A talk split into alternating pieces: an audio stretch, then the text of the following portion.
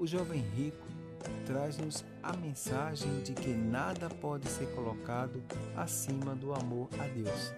Na última viagem de Jesus a Jerusalém, Mateus no Evangelho diz-nos que um jovem muito rico procura Jesus, enquanto que Marcos e Lucas narram que se trata de uma pessoa rica, líder e de alta posição.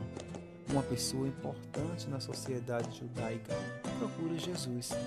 Este fato impressionou os discípulos e muitas pessoas, pois não imaginavam que uma pessoa da alta sociedade pudesse mostrar interesse em falar com o Mestre.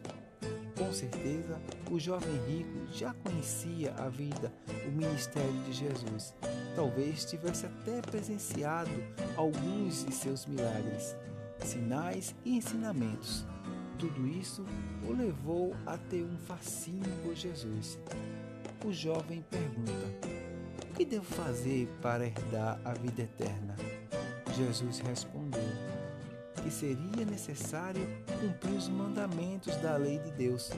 E o jovem responde que tudo isso ele já observa desde a juventude. Mostrou ser íntegro, puro, um exemplo para a sociedade israelita. Ouvindo isso, Jesus lhe disse: Ainda te falta uma coisa. Se queres ser perfeito, vai, vende o que possuis Dá o dinheiro aos pobres e terás um tesouro no céu. Depois, vem e segue-me.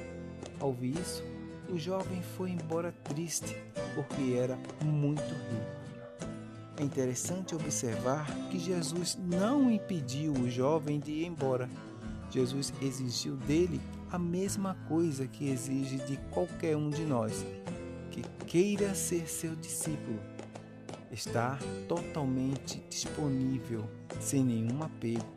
Jesus queria libertar aquele jovem, pois percebeu que seu apego à riqueza impedia de segui-lo. Rezemos a oração para obter vocações. Livro de Orações, da página 224. Ó oh Maria, escolhida de Deus, Mãe e protetora das vocações orai conosco, por nós e por todos os chamados de Deus. Amém.